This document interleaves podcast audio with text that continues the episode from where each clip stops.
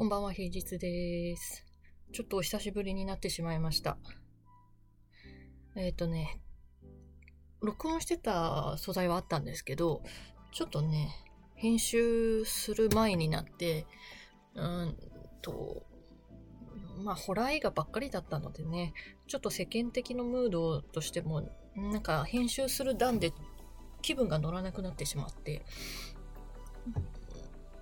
好きな映画を、うん、初めて見るものっていうよりは、もう超絶お気に入りの映画を見たくなって、そしておすすめしたくなってしまったので、今日ちょっと新しい感じのにしたいと思いますね。でホラー映画じゃないです、今回。ホラー映画じゃないけれども、うーんと、ちょっと不思議なやつで面白いのがあるので、あの、おすすめします。超絶おすすめします。えっと、今日ですね、あの、2001年の台湾映画の1秒先の彼女という映画を紹介したいと思います。これ私、あ、2020年だね。本国では。私去年見ました。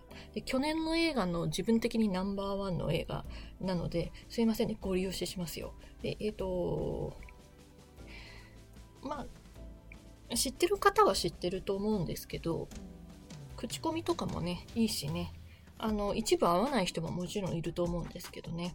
えっ、と、詳しくは、あのー後半で語っていきます。えっ、と、監督、脚本、ユー、チェン・ユーシュンさん。出演、リー・ペイユー、リー・グランティン、ダンカンチョウ。ダンカンチョウ読みやすい。他、読みにくい。難しいよね、台湾の人の言葉って。で、この映画ですね、あのー前もって、がっつりあらすじ語ると、何も面白くないんですよ。マジで何も面白くなくなるんですよ。で、私はね、あのー公式サイト、この1秒先の彼女の公式サイトですら、もう書きすぎ、言いすぎって思うくらい。マジでね、ほんと何にも見ないで、何の前情報も入れないで見るのが一番面白い。もう、あのもう、ごめんなさいね。なんか熱がこもりすぎて、パソコン、肘でつついちゃった。ごめんなさいね。と思うくらいね、本当にね、前情報は何もいい方がいい。で、なんならこれ、コメディとかミステリーとか、ラブストーリーとか、そういうジャンルすら何も決めないで見た方がいいっす。なので、一応あらすじは言うんですけど、言うんですけど、あの、いつもの私よりも超あっさりあらすじです。あっさりあらすじまで言いますね。じゃああっさりあらすじ。え子供の頃からみんなとペースが合わない、せっかちなヒロイン、シャオチー。この人は郵便局で働いています。その仕事の帰り道、イケメンダンサーと出会い、恋に落ち、デートの約束をしますが、約束の日目が覚めると丸一日寝過ごしていました。寝過ごしたとは思えない違和感をはっきり感じたシャオチーは失った一日を探しに行きます。はい。これまでです。で、これはね、多分全体の、うーん、あ、また話すちゃった。ごめんなさい。えっ、と、全体の、まあ、10分の1とか10分の1.5くらいかな。本当序の口しか話してないんですけどね。で、ここまでよ聞いて、読んでじゃない、聞いて、見てもいいなって思った人は、あの、ほんとすいません。こっから先はね、本当に聞かない方がいい。で、えっ、と、一回ツタヤで借りてほしいんですよ。あの、最近ね、ツタヤでレンタル始まったんで。でね、あと Unext にあるらしいです。最近なんかもうツタヤの実店舗がもう減りすぎててね。減りすぎてて、ツタヤ行ってくださいって言ってもみんなの最寄り駅になかったりするんですよね。うちの最寄り駅も、ツタヤの実店舗なくなっちゃって、隣駅まで行かないとなくなっちゃって、で、ツタヤ TV も終わっちゃうでしょ ?4 月とかで。4月だか、もう春で終わっちゃう。もうどうすればいいのっていう感じですよね。うちネットフリックスは入ってるんですけど、Unext は入ってなくって、うん結局金かって感じですよね。世知辛い。でも便利ですけどね。うん、でも、あの配信にないものを伝えの実店舗で借りに行ってっていう楽しさもね正直あったからな便利だけどなんか寂しい気がしますね。めちゃくちゃ話が脱線してますけど大丈夫ですか？すいません。借りに行きましたか？そして見ましたか？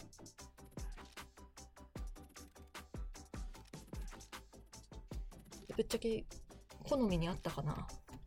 あのー、いや、じゃあこっからは感想とか言っていきますよ。あのー、ネタバレとか全然気にしないよっていう人とかもね、いると思うんですけど、あできれば、まあそういう人はいいんだけど、でもできればな、せっかくだから、一回これを止めて、配信 UNEXT とか TSUTAYA の DVD とかで見て、うん、この先聞いてほしいけど、まあ、前置きが長いんでいきますね。あの、台湾って、私も知らなかったんですけど、七夕がバレンタインなんですね。知らなかったんですけどね。7月7日がバレンタイン。日本みたいに冬じゃないんですね。で、この日、まあ、恋人同士で過ごすとか、特別なイベントっていう感じなのは、そのムードっていうイベントごとは、台湾も同じらしいんですけど、季節は夏だと。で、何でもワンテンポ早いヒロイン、シャオチー。シャオチーのね、あのー、ワン、せっかち加減っていうのの表し方面白いですね。子供の頃からこの子そうだったんだなっていうのが、あの、いろんなね、過去の振り返りというか、成長段階を追って、まず見せてくれるんですけど、合唱していてワンテンポ速くてみんなと合わなかったり、えー、踊りも全然みんなと合わなかったり、大縄跳びに回させたら超高速とかね、かけっこも水泳もフライングするし、あの、映画見てて笑いのタイミングも早いと。で、挙句の果てにめっちゃ笑ったのが生死ね。あの、生死から飛び出すのめっちゃ早かったですね。だから仕事をね、あの、郵便局で窓口業務やってるんですけど、早いっすね。小銭取るのとかめっちゃ早いっすね。切って出すのも早いっすね。テキパキでいいですけどね。みんなこの映画見た後、やけに、あ、あーって言いたくなりませんでした。あ、あー私のお気に入りですね。で、オープニングでね、あのー、印象的な言葉。自分を愛そう。誰にも愛されないから。っていう言葉ね、出てくるんですけど。私、この言葉もすごい好きです。自分を愛そう。誰にも愛されないから。でもこれ、覚えておきましょうね。後で出てきますからね。まあ、そんな窓口業務の仕事の帰り、出ましたね。タイエビダンス。タイエビダンス、皆さんどうでした？もう私はね、映画館でこの映画を3回、3回、4回は行かなかったかな。3回見て、DVD でも見たんですけど、なんかこのタイエビダンスのね、バカバカしさね、あの、イケメンダンサーと恋に落ちとか言ったらさ、あの、 EXILE とかそういうのをイメージするじゃないですか。違うからね。エアロビダンスだからね。あの、あ、ダンサーってそういう？みたいなね。もう、なあ、もう怪しいんだよな。でもいいんだよな。このダサ、ダサい面白いんだよな、このエアロビダンス。で恋に落ちる前のシャオチっていうのは、シャオチ30歳っていう設定なんですけどね。実際のね、30歳よりもかなりなんか、おばちゃん臭い振る舞い喋り方とか、目立つんだけど、タイエビダンスと出会ってからのシャオチーっていうのは、可愛くなるというかね、あの、完全に可愛い子ぶりっこしだすのがね、めちゃめちゃウケるし可愛いんだよね。それすらも可愛いんですよ。うん。で、あとね、ところどころ、まあ、ちょっとこの後も触れていくんですけど、台湾のご飯とか、うん、店員さんの雰囲気だったりとか、バスとか、なんかそういう何気ない生活の風景とかもね、これすごい見ていて楽しいんですよね。冒頭でね、なんかあの、シャオチーが、お惣菜は1個しか買わないのに、おまけのね、サービスのスープをたっぽんたっぽんにめちゃめちゃ注いで持って帰って、なんかの麺と合わせて疲れ果てた家でなんか食べてるのかとかもね、すごい美味しそうなのね。あれ何なんだろう。あのスープ何なんだろうってずっと気になってた。で、そっからはね、ずっとしばらく前半はシャオチーのキュンキュンとルンルンの可愛い子ぶりっ子の恋愛が始まります。窓口に彼が来て、クレーマーから？助けてくれて、えなんならシャウチーはクレーマーには一切ひるんでないし、なんなら慣れたもんなんだけど、助けてくれましたね。で、紙のやり取りして、なんかその辺にある紙で、これから映画でもどう？とか言って、あのやり取りもね、楽しそう。楽しそう。お弁当もらっちゃって、楽しそう。で、階段のステップで降りてくギャグ。パントマイム階段ギャグ。古いけど。古いけど、当の本人たちはめっちゃ楽しそうなんだよね。なんかこの日の夜あたりからで、シャオチが浮かれすぎて、ところどころ、なんか妄想が入るんですよね。妄想とか、ミュージカル化みたいなのが入るんですよね。この日のその怪談パントマイムの夜だったんじゃないかな。いや歌い出して突然自分の部屋で、で、なんか自分の扇風機をマイク代わりにして風当てて、歌い出してヒューズが飛ぶみたいなね、ブレーカー落ちて。あれ違うな。扇風機じゃなくて、あれドライヤーだったのかな？あんなも可愛かったですよね。妄想ぶっ飛びみたいな感じで。でね、ちょっとあの、大久明子監督の妄想力に匹敵するような感じですね。あの、勝手に震えてろとか、私を食い止めてとか、あの、大久監督の作品好きだったら、意外と違和感なく、ああ、主人公妄想の世界入ったなーって言って、あの、受け入れられると思います。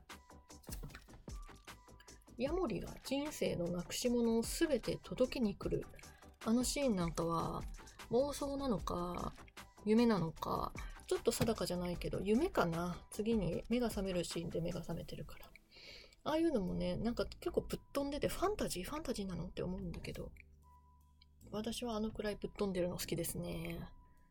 でそこで、えー、ヤモリの届け物で038の鍵を見つけますが、あの、鍵をこのカンカンの中に入れたとか、カンカンから高校生の時にもめっけてたっていうのは気づくんだけど、まあ何の鍵かはこの時点ではわからないわけですね。で、失踪したお父さんのことも、ヤモリに言われちゃうわけですね。重視されてなかったからさって。このお父さんのシーンちょっと後で言いますけど、お父さんのシーンね。ちょっとグッときちゃいますよね。はい。そして、待ちに待ったバレンタインデーデートの日は、過ぎていて、目が覚めたらすでに過ぎていて、えー、次の次の日に目が開いている写真を見つける。いや、でもそんなわけないんですよね。だってシャウチは生まれてから今まで目がきちんと空いている写真を撮れたことがないんですからね。でも写真屋さんの壁に飾ってあるんですよね。はい。で、実家に鍵を取りに行きます。お母さんに会います。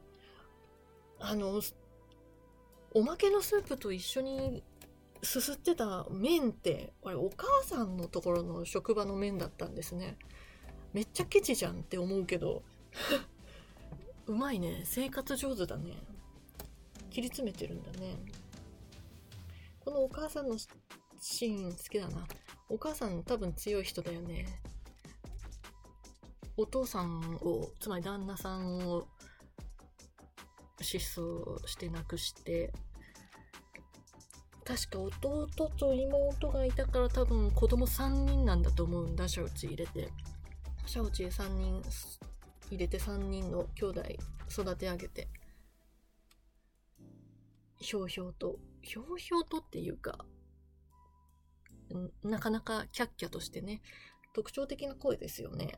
あのお母さんのキャラがいいんだよな。で、まさかの実の母に SNS 赤バレしてるっていう 全部いいね押されてるっていういいね。え鍵を取ってきたはいいけれども、鍵の番号では、えっと、私書箱の視点まではわからないので、休暇を取って、えー、海辺で、なおかつ牡蠣養殖をやっていて、うん、その近くの視点っていうのをリストアップして、スクーターで巡る旅になりますね。ここからちょっとロードムービーっぽくなりますね。旅に出ます。で、司書箱から手紙、それから地図、見つけ出して、ずいぶん大量に入ってましたよね。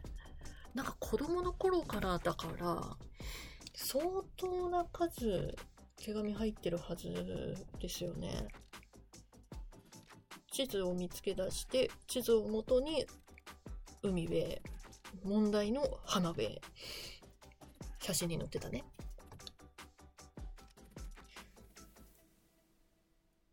旅に出る前に、最後にグアタイに会った時、最後の手紙は、あ、今日のは重いと思いますよって言って、切手を貼り出してたじゃないですか。あれはね、やっぱ最後の手紙にはずっしりと写真が入ってたからなんですね。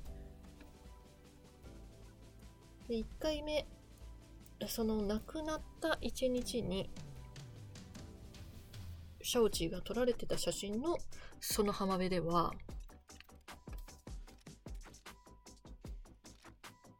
もう真っ青な晴天だったんですけどね、シャオチーが来た時、曇りなのっていうのもいいですね。なんかこう、ざわざわしたものというか、胸騒ぎを感じていいですね。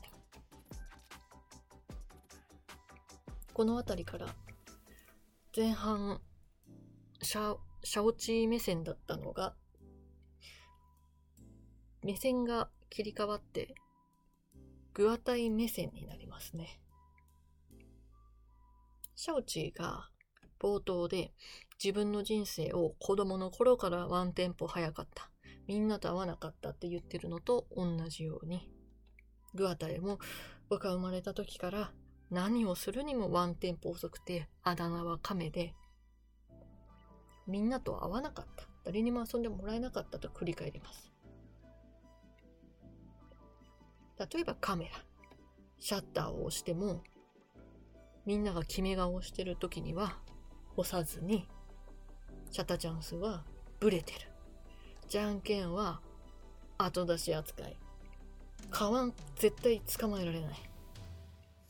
秒針は僕が見てる時にだけ動いてる気がすると。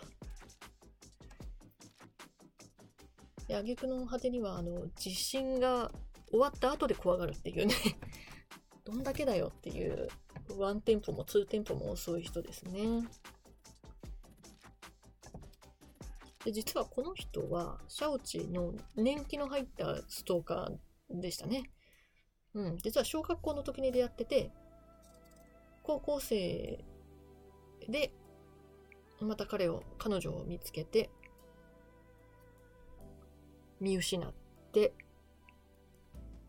見失ったのは、あれですね。シャオチーがお父さんを失踪で亡くして、台北を離れたからなわけですね。後からわかりますけど。でも、バスの運転手になって、社会人になってまた再会をして、タイエビダンスにたぶらかされて騙されているということを知ってしまうと。そして助けるつもりで喧嘩になると。取っ組み合いの喧嘩になると。あの、前半に出てきたタイエビダンスの階段パントマイムゲームなんですけどね、あの、カウンターの内側、シャウチー側から見ると、なんかバカバカしいけど楽しいカップルだな、みたいな感じで見ますけど、これグアタイ目線で、カウンターの外側から見たら、クソムカつくというかね、あの 腹立つわこいつってなるのね、見せ方うまーと思いましたね。お前古いんだよ、バーガーって言いたくなる感じです。で、バスの中で、取っ組み合いの喧嘩になるとき、勢い余ってバスのカーラジオがついてしまい、バレンタインの前日に楽しそうにラジオで電話をするシャウチーの声がここで流れると。取っ組み合いの中、流れると。ここでラジオの電話つながるかって、この時のダンサーの顔、イラーって感じね。あの、いかにこの声が素晴らしくて、彼は素晴らしい人なのよ、イケメンなのよって楽しそうに語ってるシャウチーのラジオを聞いて、まんざらでもねえ、みたいな顔、イラッとするわ。でも残念、このダンサーはね、まあ単なる、まあ、詐欺師。詐欺師って言ってもなんかこう、プロの詐欺師というよりは、まあ単なる街のチンピラというかね、街のジゴロみたいなね、えー、男だったわけですよね。グアタイの顔がここで豚のように腫れてたのはここで殴り合いをしてたからなんですね。でグアタイは疲れ果てて運転席で眠ってしまいます。もう一回 DJ モザイクの言葉がここで流れますね。これもね、いい言葉ですね。人生はたくさんの記憶のパズルだ。お互い相手の記憶に刻まれていたら最高だね。でも君には大事な記憶でも、相手にとっては無意味かも。それが人生だ。聞きながら寝ると。うん、この言葉いいなお互い相手の記憶に刻まれてたら最高だね。でも君には大事な記憶も相手にとっては無意味かも。それが人生だ。おっしゃる通りすぎる。で、起きたら、蚊が空中に止まって動いてないんですよね。で、パチンって殺すことができる。おかしいよね。グアタイは顔を殺せるわけがないんだもんね。遅いから。でも、手で殺せるんですよ、パチって。よく見たら蚊だけじゃなくって、人も全部止まってた。この絵が真上からのショットが印象的ですよね。特に世界が止まった後の後半部分ですごい効果的に使われてますね。グアタイがチャリを盗むじゃないですか。盗むっていうか、借りる、拝借するみたいな、じゃないですか。で、あの、チャリにもともと乗ってたお兄さんはちょ、かわいそうだけど、チャリに乗ってる体勢のまま、アスファルトに寝かされて、それを真上からぐーっと撮るのね。いいね、あのショット。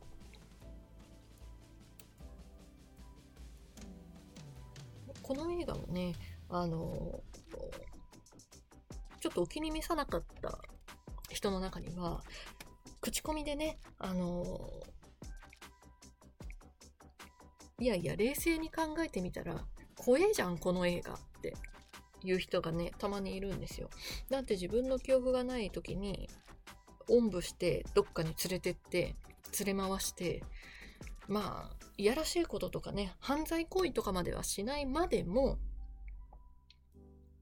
写真を撮ったり、変なポーズを撮らせたり、うーんまあ、元の家に戻してはくれてるものの、おでこにはキスしたしね。いや、こんなんセクハラじゃん。それ考えてみたら怖いじゃん。ストーカーじゃん。っていう口コミも見られるんですけど、いや、何を言ってるの？この映画はね、そもそも怖い映画なんですよ。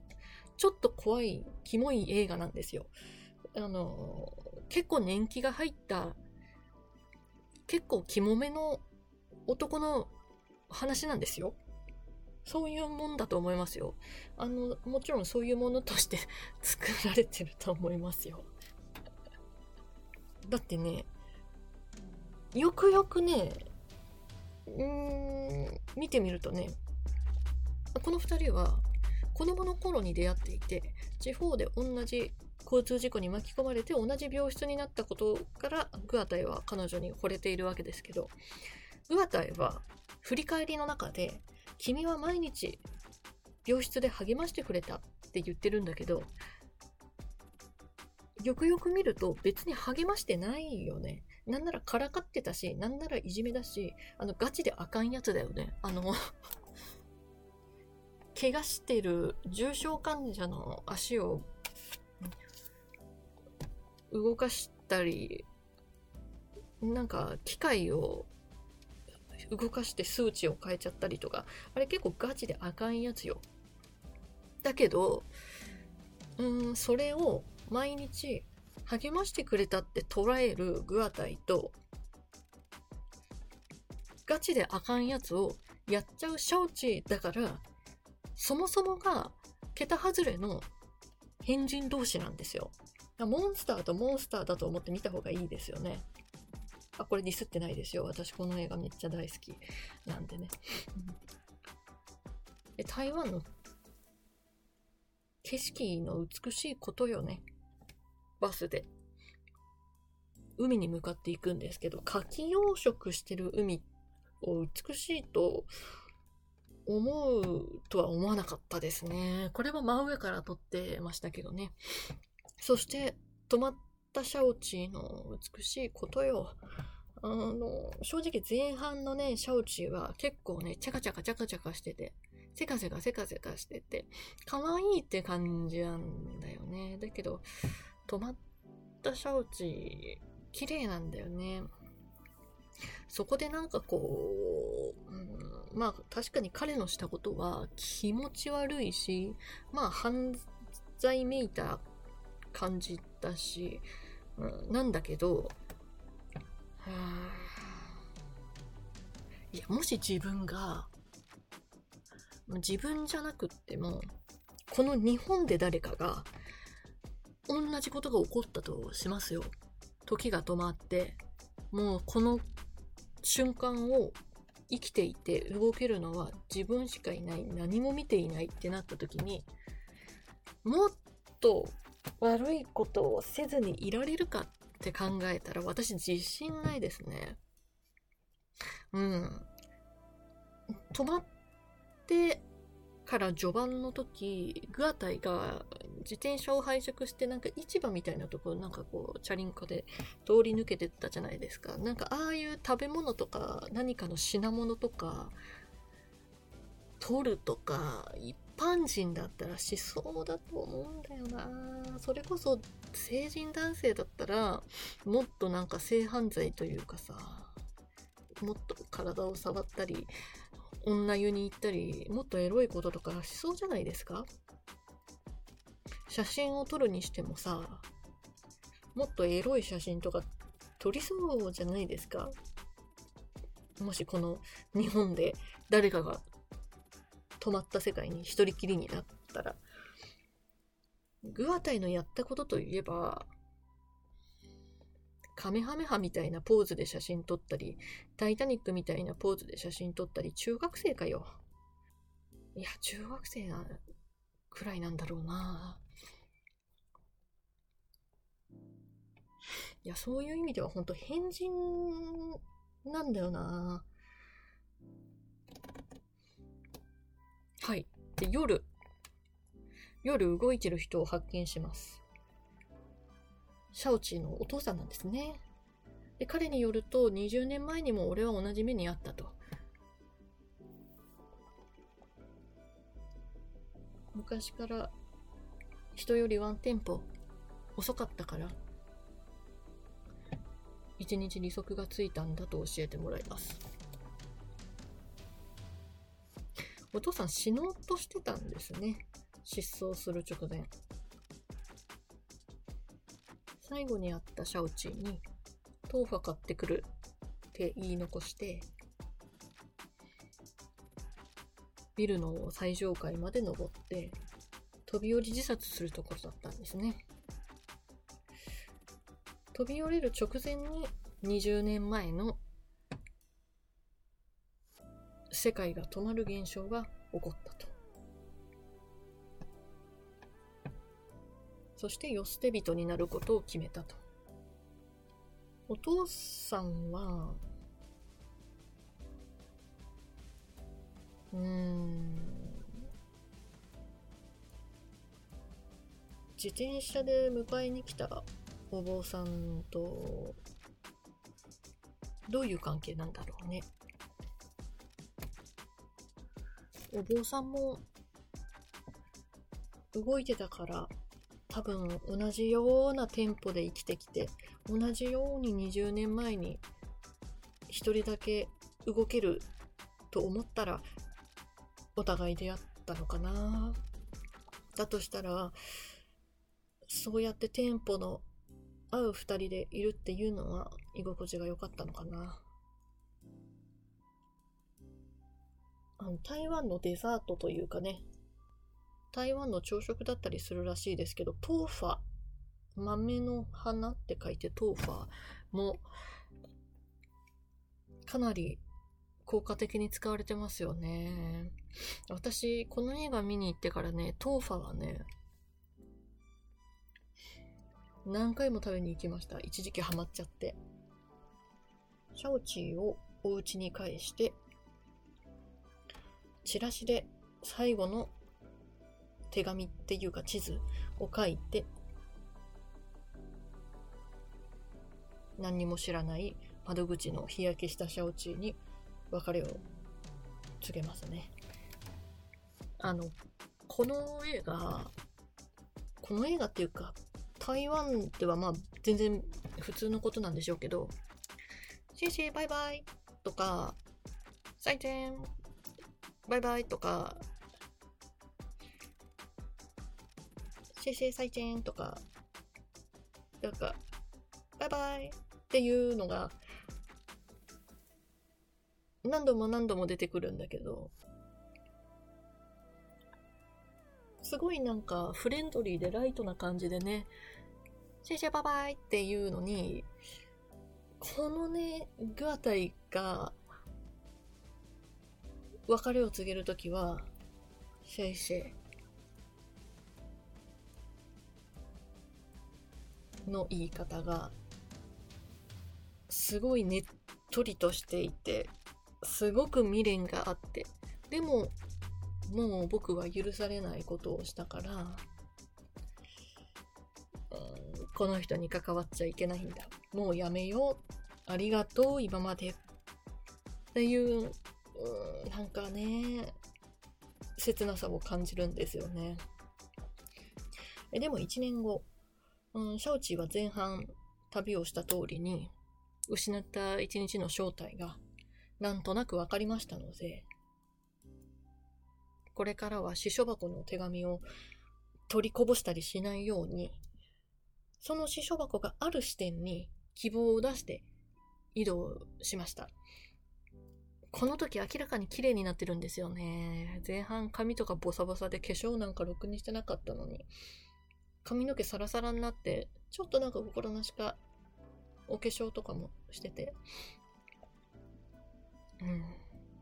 可愛いんだよね。可愛いというか綺麗なんだよね。で、カキのおばあちゃんとのやりとりとか、見てると、なんか前の視点にいた時よりも、せっかちなのは変わらないけど、なんかすごい優しくなってるんだよね。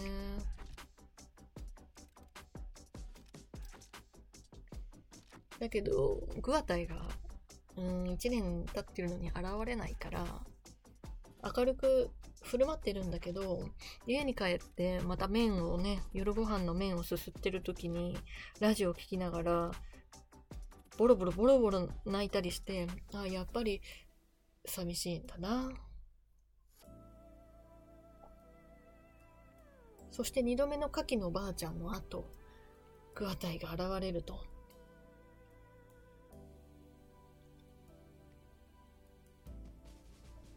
松葉杖で現れると。シャウチーは、すぐに顔がふにゃふにゃふにゃってなって、ボロボロボロボロ泣き出すんだけど、グアタイはね、やっぱりシャウチーよりも3テンポくらい遅く泣き出して、最後笑うんだよね。そしてタトーファもお父さんの依頼通り渡すことができたと。21年遅れましたけど、ここで終わるの。この終わり方好きなの。最後に流れるあの、ビージーズの I started a joke これも好きだし、最初にさ、自分を愛そう。誰も愛してくれないから。って出てた言葉が、ラストシーンでは、自分を愛そう、あなたを愛する人がいるからに変わるんだよね。そこも好きだね。いいね。なんかこの映画もっと奥が深くてもっといろいろギミックが詰まってるのに全然語れなくて悔しい。本当にね、気味が悪くてね、可愛くてね、なんだろう、なんか、本当にね、いいんだよ。ラブコメの面をかぶったストーカーというかね、めっちゃ可愛いんですよ。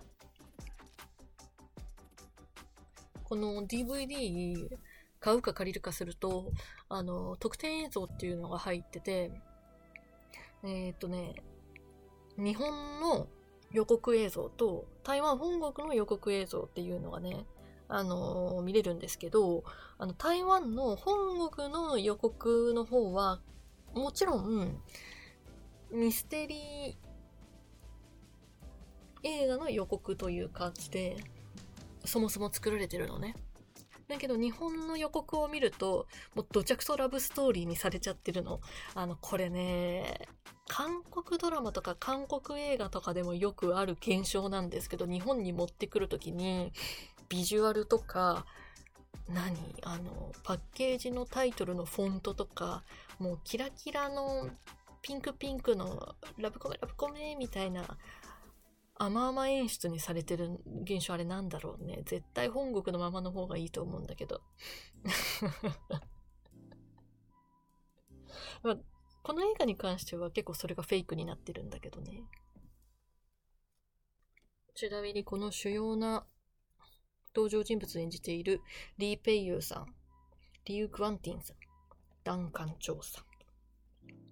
特に、シャオチとグアタイは、うん、結構パッとしない地味めな男女。結構埋没するうん人っていう感じのね、役作りなので、あの、格好とか超地味なんですよ。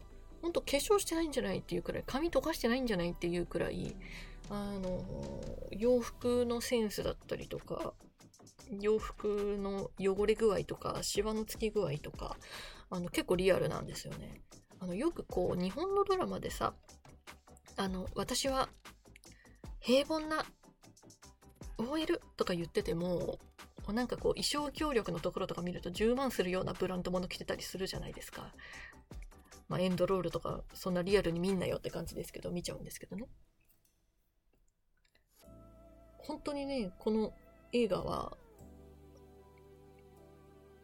その辺の、ちょっと市民臭さというかがね、リアルになってるんですよ。ダンカンチョウは、ダンカンチョウって、あれなんですけど、タイエビダンスなんですけど、もともとちょっと、ハンサムガイ役なので、うん、ちょっとなんかピカピカだしてたんですけどね。だからなんか、あへえなんか親しみやすい女優さんと俳優さんだなとか思ってちょっと彼らの、うん、いつもの姿というかさなんかこう雑誌ファッション誌の表紙とかインスタとか見てみたら3人ともあのバチバチに化粧とかヘアメイクとかするとバチバチにかっこよくってあすいませんってなったね。もう素材が良すぎるみたいな。だってグアタイ役のこのリュウ・グアンティンさんなんてなんか全然ほんとなんかパッとしないんだよ。だけどちょっと検索してみてくださいよ。本当にマジでモデルだから俳優で。すごいなプロって。ちなみにこれも特典映像に載ってたんですけど、このリュウ・ガンキンさんは、あの、バスはね、本当に運転してたみたいですね。猛特訓してました、バスの運転が。バスの運転ってめっちゃ難しいらしいですね。俳優さんってすごいな、本当いやーなんか今日ひどいね。いつもひどいけど、いつもに増してひどいね。尻滅裂に好きなことばっかり、ダラダラダラダラ言っちゃって何を言ってるのか、あの、この映画を見てない人は特にね、あの、思うと思うんですけど、見てない人も聞いてるかなみんな見てから聞いてくれてるかなわかんないけど。あ、もしここまでもう聞いちゃったけど、ネタバレ全開聞いちゃったけど、あの、見てみようかなっていう人は、見てみてください。そして、一回オフにして、ツタヤに走ってくださった方がもしいらっしゃったらめっちゃありがとうございます。もし気に入ってくれても気に入ってくれてなくても嬉しいです。なんか、あなたのペースで生きてればいいんだよ。最後に帳尻が合う時が来るからさ、みたいなのって、あの、言葉で言われると綺麗事言うんじゃねえよみたいな感じに思うけどさ、こうやって、血管もあって、汚いところもあって、みっともないところもあって、かっこ悪いところもあって、犯罪じゃね？みたいなところもあって、うん。まあ、全体的にやってること気持ち悪い。でも、映画としては、おもろっていうものとして見ると、なんか素直に受け止められるんですよね。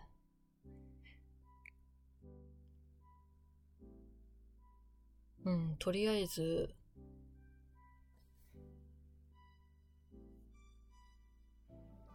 人とうん、ペースが合わないとか、まあ、遅い人も速い人もいると思うけどね、人とペースが合わないとか、うん、人とペースを合わせるなんてちょろいけど、疲れたなとか、うん、そういう人も、あと、まあ単純に、お父さんみたいにね、シャウチンのお父さんみたいに、うんなんか時々死にたくなるみたいな人とかも見てもらったらいいんじゃないかなと思う。なんかいつもと全然傾向が違ってしかも台湾映画だし全然いつもと違う感じなんですけど大丈夫でしたでしょうか？今日はちょっと私がおすすめな感じの映画だったので今後は皆さんのおすすめの映画教えていただけたら嬉しいです。このポッドキャストの説明欄のところに Google フォームというアンケートの投稿フォームをつけましたので感想とかうんおすすめの映画とか何でもお寄せいただけたら嬉しいです今回もお付き合いいただきありがとうございました。谢谢，拜拜，啊啊。